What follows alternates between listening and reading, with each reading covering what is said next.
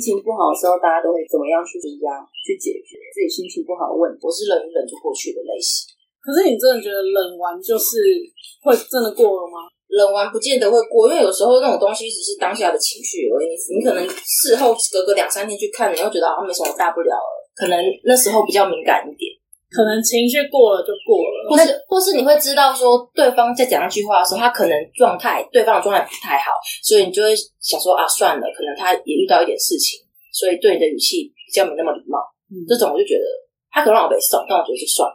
哦所以你的心情不好，可能是别人的一句话，很容易。我是情绪比较敏感型，你也知道自己的起伏，可能在过了一段时间之后他就过了。嗯，因为我是个比较热心的，所以如果别人问我问我什么，我我不太会说我不知道。可是，当你问了一个别人什么东西，他也可以说他不知道。可是，我会看状况啊。如果他就是那时候就只有他在场，可是如果他跟我说他不晓得的时候，我就有点俩工。嗯，那你们最近是心情不好是什么事情？可是我觉得有时候大姨妈来之前也很容易心情莫名的焦躁，那就是生理上的，没有就莫名的很肮脏，那叫金钱症候群，就会觉得很低潮。可是就不会想说这个一定要放大去检视它。我是觉得，如果心情不好的时候，我觉得运动就会改善。我每次礼拜二去跳舞，我就会觉得一跳完我就以为是礼拜五，心情很好，那脑内飞。那我想问，我有错，真的会错乱哎！我一下课我就觉得，哎，今天是不是礼拜五？就是你去运动完心态会不一样，就错了。但是你说事情都解决完？没有，可是你就是那种输压，就是输压，你就出来就觉得，我天啊，怎么好像礼拜五要放假嘞？可是你这是当下吗？不开心的当下你就去运动吗？没有，我是说，就是如果有时候心情闷闷的，也不一定说要怎样哦。就是有时候闷闷的，就是可能有时候心情也是累积的，也不一定说当下那一天怎样，啊也是说啊，这阵子可能不太顺啊，做什么好像都不太对。如果固定都有在运动，那也是一个蛮好事啊。那个叫什么脑内啡，而 且就是运动的时候，其实脑部就会分泌那个，就是让你可以对。所以其实。有固定运动的习惯的人，通常他要低潮的那个次数应该也没那么频繁。可是我觉得知道自己是因为哪件事情不开心也是蛮重要的。因为像他们刚两个就讲不一样的例子，一个是别人讲什么话刺激你，另外一个是他生理因素上面有，那这个时间他就会比较容易不开心。我是一个有状况，我不太会去说，甚至我也不会觉得那个是压力。但是有一阵子就会觉得。好像其实默默的有很多压力在我身上，我会很不开心，然后才那个时候才会开始觉得我要放大我心里负面情绪，我才能去调试自己。哦，原来遇到这件事情的时候，我是不开心的，我应该要有些作为在当下。对对，因为以往的我可能就是放任着他，因为我也不把他当一回事，但就很像未爆弹。对，你的心理面积就变大了，所以舒压，我会觉得反而不是遇到什么事情之后舒压，而是你从平常。像我们做冥想，也是会让心情比较平静。你遇到事情的时候，你的起伏压力没那么大。是觉得人生看开很多事之后，情绪比较不容易被影响。看开吗？嗯，有更大的事情都会觉得好像没那么严重。嗯，尤其有没有重心也是一回事。就是如果你像艺人可能有家庭嘛，他的中心是他的小孩，所以知道他上班遇到上司再怎么鸟，他都当是个屁吧。我想，就他不会不会太放在心上。其实我重心不是在我小孩，是我自己身上。这样很好啊。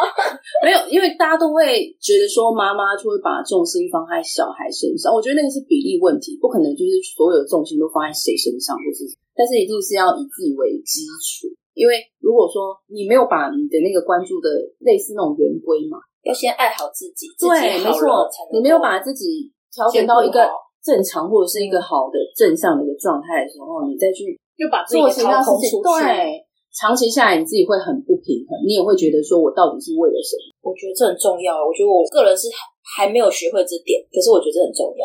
你要先学会爱自己，很多人都会忘自己。可是有的时候你又很难说到底什么是爱自己。举例好了，在一件事情发生的时候，你不会把自己陷入一个负面的情境。我的感觉应该是因为每个人爱自己的课题不一样。我觉得我自己感觉就是发生事情的时候呢，不要太过苛责，因为有时候我总是会把那个工作上，因为我现在重心只有工作嘛，我就会觉得啊，好像是什么是我自己没做好。可是其实可能在我朋友眼里看，就会觉得说，哎，那干你屁事？那是你老板的事。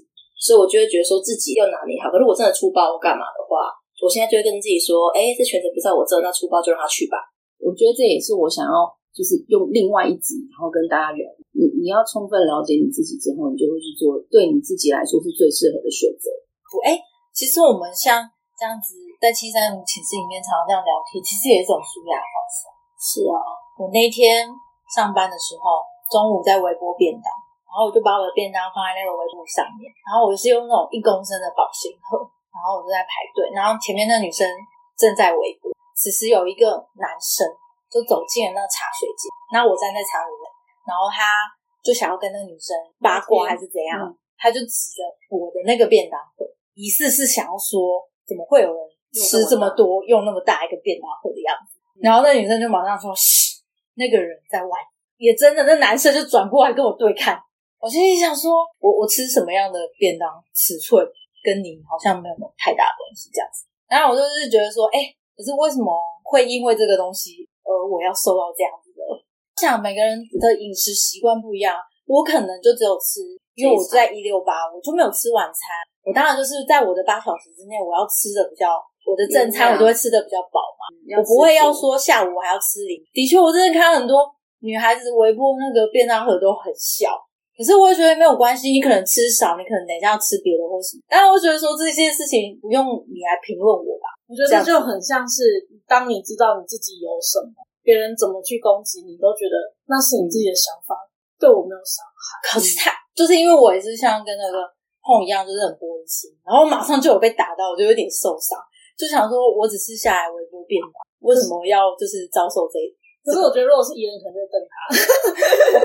哎、可是你可能不会想坏？我没有，我不会瞪他，我就说，因为我就喜欢吃这个大便当。你就说怎么了吗？大便吗不好，你应该就不了吗？对你可能就不会放在心上，然后我就有一点放在心上。我那天回去的时候就跟我的先生也讲了，然后隔天我也跟我同事分享这件事。哎，讲出来以后，他们就有跟我说，给我安慰了一下，然后我就好像渐渐也放下去。我就觉得可能把这些话拿出来讲，也是一种舒压的方式。他们就也会站出他们的立场来想，说他们是怎么思考的。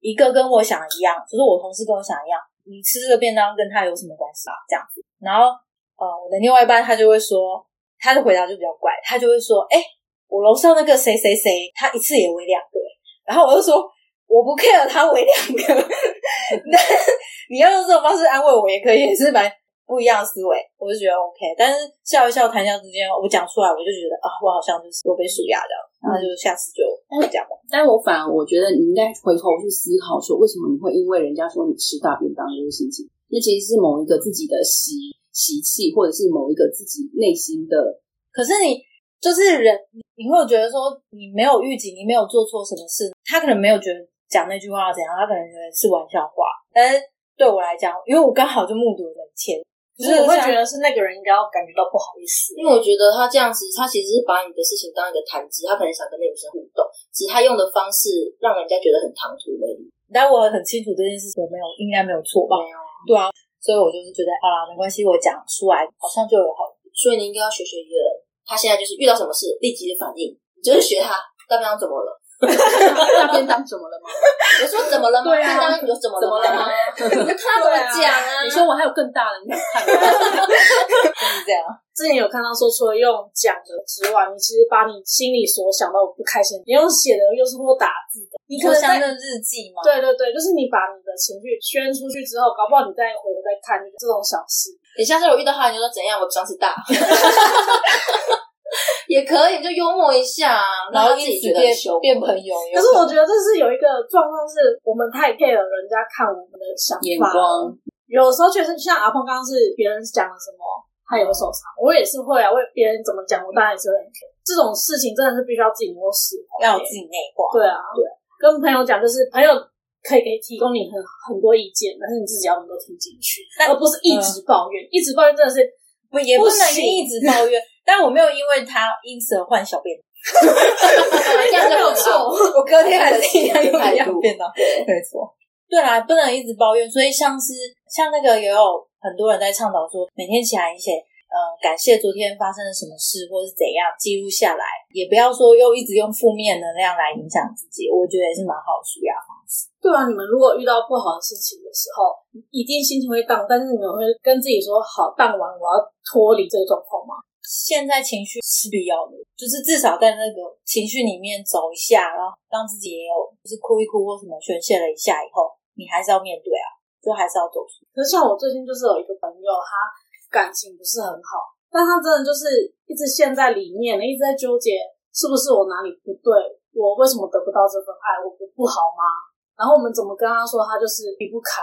我不想面对。如果是感情的事情的话，我觉得比较难讲，因为每个人的经验值不太一样，所以面对那个感情的那个状态的时候，就会那么快的走出来，我觉得是正常。对，但是我觉得要鼓励他，就是你一定要爱自己，你才有办法让别人爱你嘛。所以不要让不要一直责怪自己为什么得不到这份爱，而是你自己如果说回想自己，你到底就是回到我们刚刚说，你你有没有爱自己？其实很多事情都会有解答。如果你自己都觉得你自己好像哪里不够好，你要怎么样让别人觉得你？这还蛮多层面是很棒。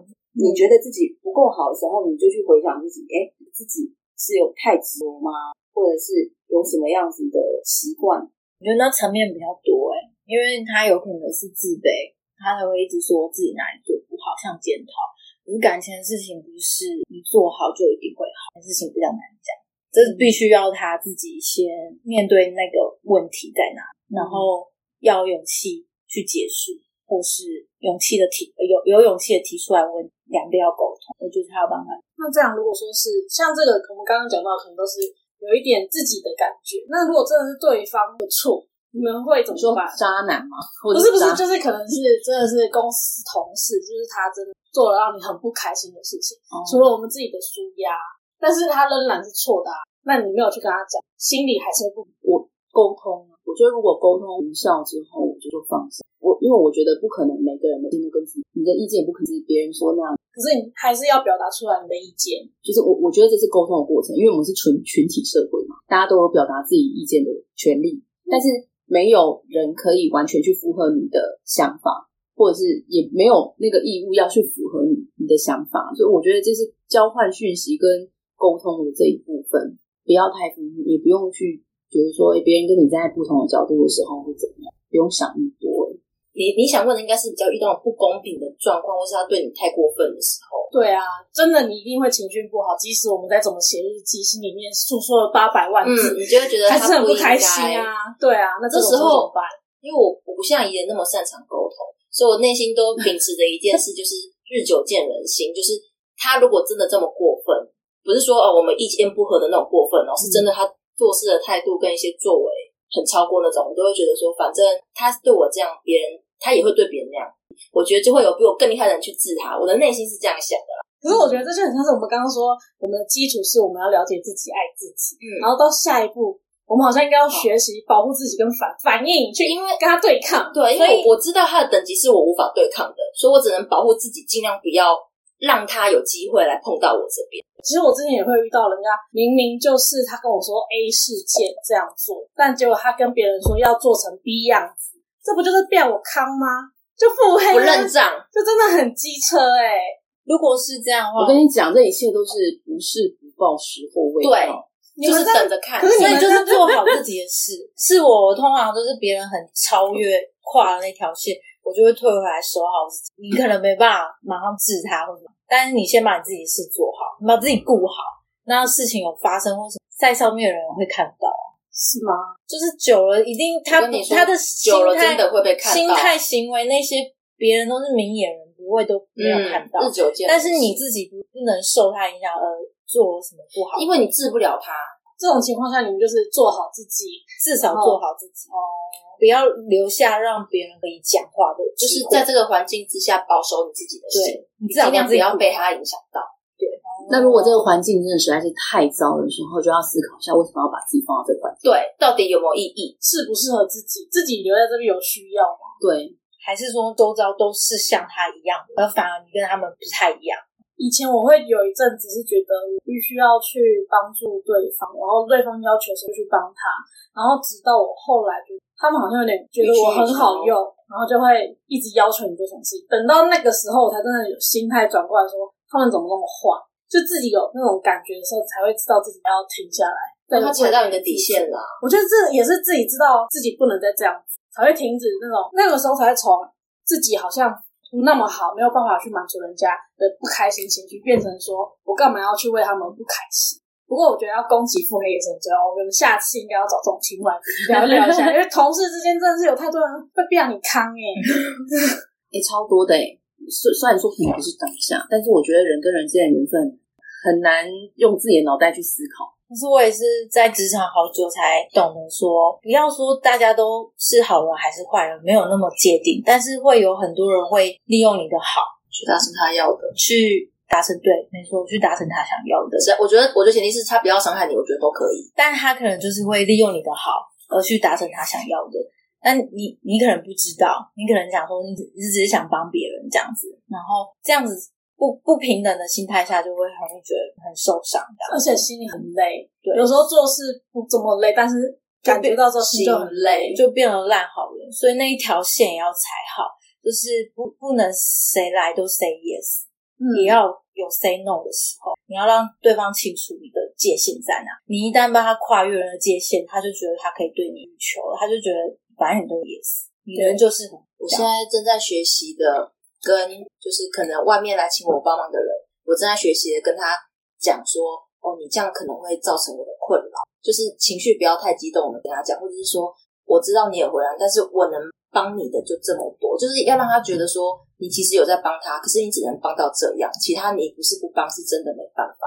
就是我最近在学习讲这种话，嗯。就不要照单全收了，就是自己知道自己可以做到什么。这也是很重要的沟通技巧，尤其是在单位跟单位之间，常常会有一些可能跨单位需要帮忙的东西，你绝对不能一刚开始说不行不行，这跟我部门完全没有关系，say no，关系就恶劣。对，可以下次试着先收下来说，说出说，就像刚刚碰说，我能做到哪里，我能我这边部门可以帮忙的地方到哪里，那我们就是到哪里，啊，也没有不帮忙，也有。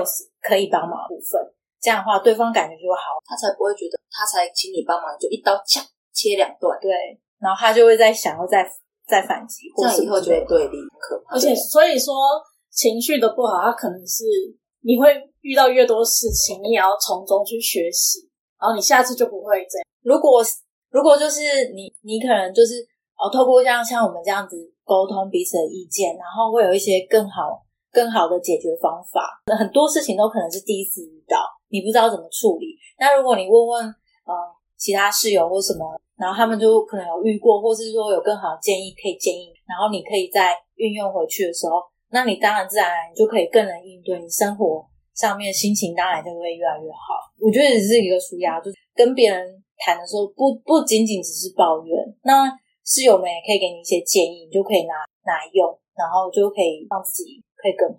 那其实自己背后要有一个可以自己可以有像我们这样子每天跟抒发自己心情小圈子朋友。所以我觉得我那时候会开始听 podcast，因为我觉得就是现在的生活圈蛮小的，然后你常常会就是工作上的朋友不一定私底下会去，那你有很多事情可能也很难跟他，因为同一个职场你很难跟他启齿，朋友圈也不可能说有多大。像当然有些人朋友，但是像我朋友就比较少。然后我可能听听朋友意见，可是我想要听更多不一样的思维的时候，我就是会去听 podcast 也是这个东西。我就是想听听看其他人的呃更多不同在不同领域的人的思维是怎么样，然后他们是在面对事情的时候他们怎么想的。那我觉得那也是一个舒压方式，听 podcast，就是你去听别人的时候，你就可以让自己的心更宽、更更大。你可以去想说，哦，原来还可以怎么想。那这样的话，就是除了。我们去听人家的 podcast，我们也希望线上室友可以反馈给我们，你在情绪不好的时候，你会做哪些事情呢？那我们今天就先这样喽，拜拜，拜拜，拜拜。